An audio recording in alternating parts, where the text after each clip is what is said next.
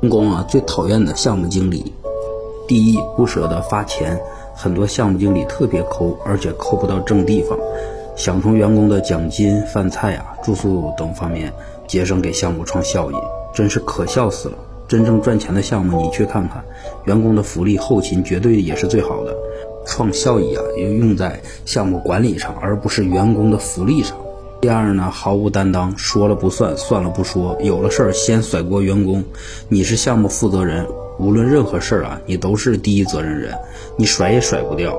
你这样只能让员工更寒心。正确的做法呀。对外把事情扛下来，对内呢严肃处理员工。第三啊，嫉妒员工比自己强，通过打压排挤能力强的下属来彰显自己。第四呢，架子特别大，不接地气，控制欲极强，而能力又驾驭不了。